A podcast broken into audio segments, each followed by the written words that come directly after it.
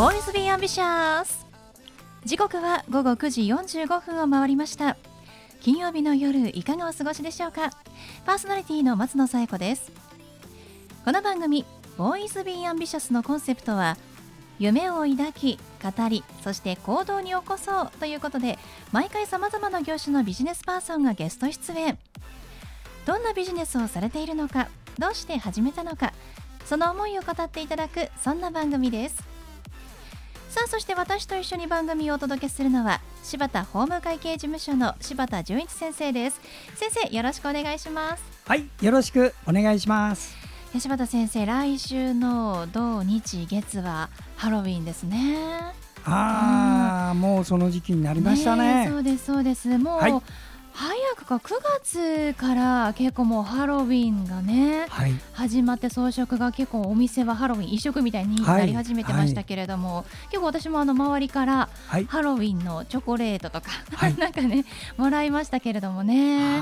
まあ本番があの31日が月曜日なので、はい、もうおそらくねその前の土日が一番盛り上がるんじゃないかなと思いますけれどもね。ね。柴田先生が仮装した姿って、はい、ちょっとあんまり想像できないですけれども何か着るとしたら着たいのあります？もうハリー・ポッターですね。確かに、ね、ね眼鏡もかけていらっしゃるから。もうねロングコート私がね、うん、小さい時はね、ええ、ハロウィンってなかったんです。そうですよね、うん、もう本ここね5年10年ぐらいかななんて思いますけれども、ね、新しいね、うん、あの流れだなと思って、ね、本当にそうですね。またね今の小さい子供がねよく似合うんだあれが。可愛いですよね。ねえー、なかなかね、お母さんお父さんも楽しみだなと思ってね。そうですね。うん、まああまりあの混雑してしまうと、うん、大変なので、はい、あの各場所の交通規制などは最新の情報をね、はい、ぜひ確認していただけたらなと思います。はい、はい、さあそれでは第132回ボーイズビーアンビシャススタートです。この番組は遺言相続専門の行政書士柴田法務会計事務所の提供でお送りします。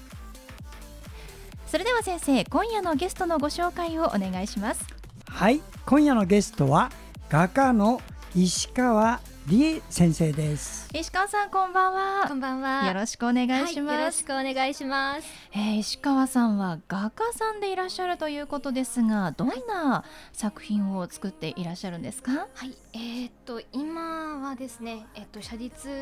のものだったりえっと大学院の方で研究している方向性のちょっとイラストレーションっぽいような油絵の展開をあのやっています、うん、油絵の、まあ、作品を作っていらっしゃる油絵作家でいらっしゃるということですね。はい、で今お話ありましたけれども、えーと、大学院生ということでね、はい、まだ非常にお若いですよねありがとうございます。おいくつでいらっしゃるんですか？今23です。あ本当にお若い。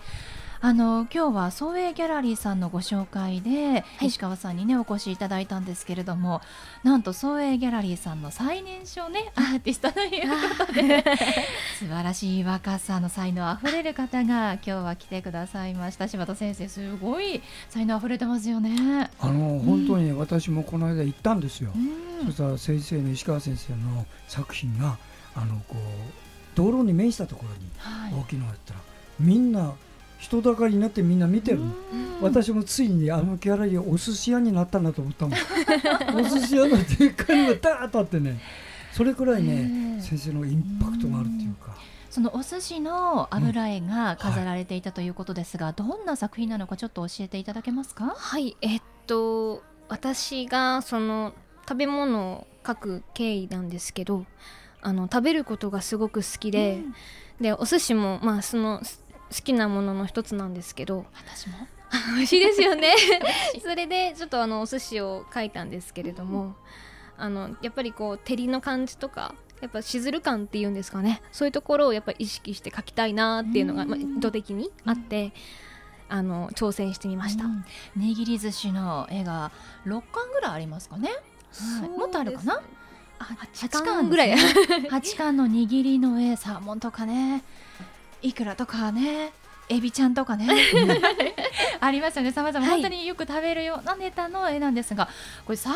ズが大きいんですよね。はいそうですね。どれぐらいのサイズですか、えっと、F80 という企画なんですけれども、うん、あの結構大きい、えっと、私両手を伸ばしてそうですね。ぐらいの身長が私158ぐらいなんですけど、うん、ギリギリいくかいかないぐらいのよ横、うん、160センチ弱ぐらい、ね。はい、そうですね。はい。だそのお寿司の一貫でいうと抱き枕ぐらいの大きさって言ってましたもんね。はい、はい、そうです。イメージしやすいかな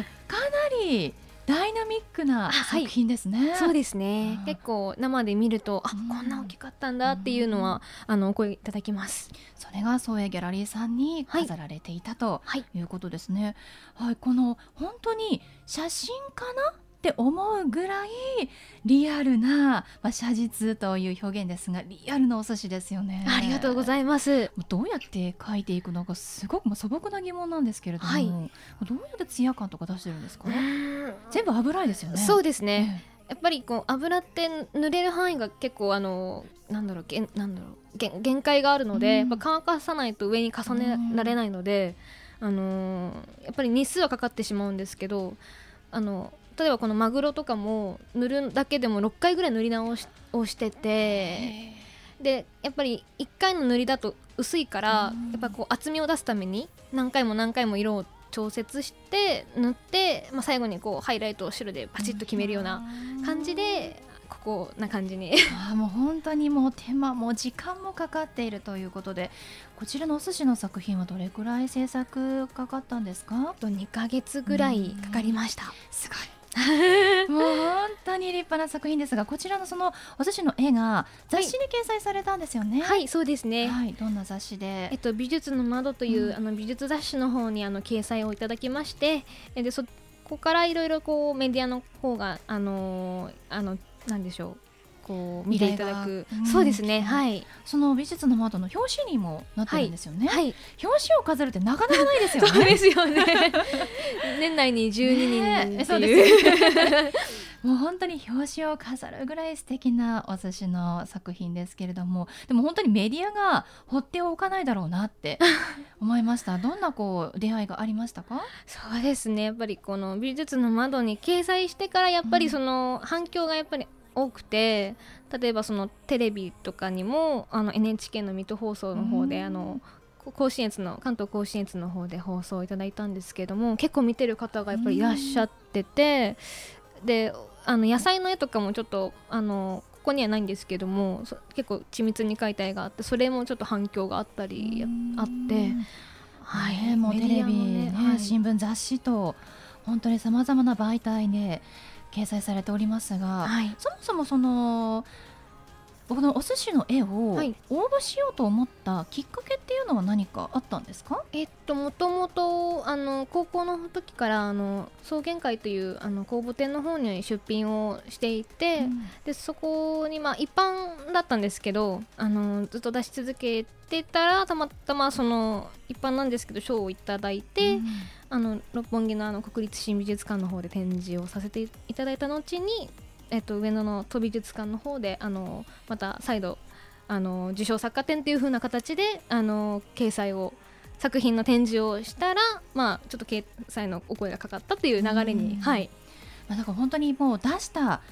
ことが、はい、いろんな出会いのきっかけにつながってそれをね見てくれた人も作品のことを覚えていて、声をかけてもらうっていうもう出会いの連鎖ですよね。本当にそう思います。だから出品をするっていうのが本当に大事なんだなって思いますね、はい、柴田先生本当に素晴らしいですよね。そうですよね。でそのお寿司のリアリティのある作品だけではなくて、はい、もう本当に油絵の特徴を生かしたお野菜のね作品もありますけれどもまたタッチが違いますよね、はい、そうですね、うん、あの大学院の方で、まあ、こちらあの研究といいますかそのちょっと模索段階でやってる実験みたいなものをやってるんですけれども、うん、やっぱり写実ずっとやってるとやっぱ写実はこう目に映ったものしか描けないからそのニュアンスとか動きとかっていうのはちょっと出しにくいなっていう感じなんですよね。止まって静止画になってしまうというか、でやっぱ動きとかこうなんだろうスピード感っていうのを出すんだったらタッチとかその筆のこう走ると言いますかそういうのがあったら動きが出せるよなとか、もっとここを省略したらいいよなとかっていうちょっと課題みたいなのが自分の中であって、はい、なるほど。じゃあ書き方っていうのはまだこう自分の中ではっきりもうこの道を進んでいこうみたいなの決まってそうですね、ね、今はちょっと悩みたい段階ですね、まあ、大学院で勉強もねされてる最中ですからね。本当いろいろ今チャレンジして、これから先ね自分に合ったものを探していっていただきたいですね、はい、いや本当に素晴らしい作品を見させていただきました。ありがとうございますではそんな石川さんに最後お聞きしますが、はい、石川さんの夢は何ですか？はい。えっと私の夢はえっと癒しを与える作品を作ることです。あとやっぱり絵を描き続けるっていうまあちっちゃい夢ですけどそれもすごく大事かなって思っててあのやっぱり今の時代だと絵を続けにくいとかっていう話もよく聞くのでやっぱ絵を描き続けるっていうのも一つの夢ですね。本当にそうですよね。はい、癒しを与える絵いいですね。もうちょっとねやっぱりね世の中的にねギスギスされる方が多いから、そうですね。ぜひね石川さんの絵でね癒しを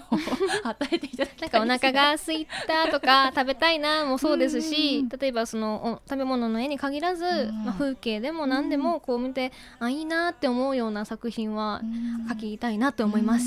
今後も楽しみにしていますね。はいありがとうございます。ありがとうございます。ということで本日のゲストは画家の石川理恵さんでした。石川さんありがとうございました、はい、ありがとうございました。ありがとうございました。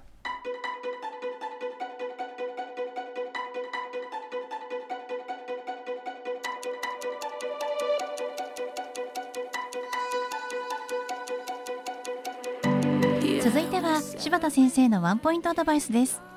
では先生今日はどんなお話をしてくださるんでしょうか？はいこんばんは遺言相続専門の行政書士の柴田でございます。この仕事だけを32年やっておりまして皆様にねお役に立てることを少しでもご提供できればなと思います。今日はですね何を話すかというと日本と他の国とのですね相続事情の違いのところそれもね皆さんがよくあんまり普段考えないところどういうことか親の借金残されたらどうなるのかっていうのは国によって違うんだってことを覚えておいてください。例えば日本とドイツとフランスここはね親の借金全部負うのよ子供が。えー、ところがねアメリカとイギリスは違うんだ。遺言執行者がね全部生産してね相続人が負債を負うことはありません。アメリカの日本ですあイギリスですよ。日本は多くからね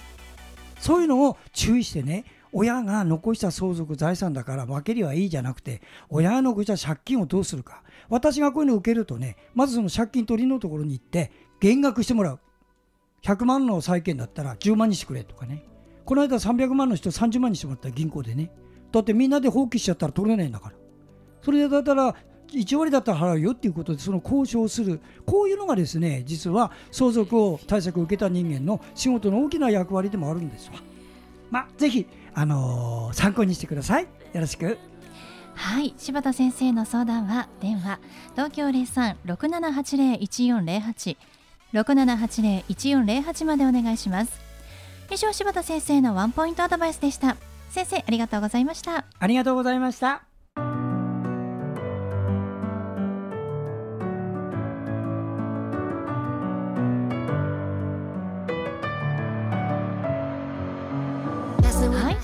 でお送りしてきました「 Voice Be Ambitious」いかがでしたでしょうか？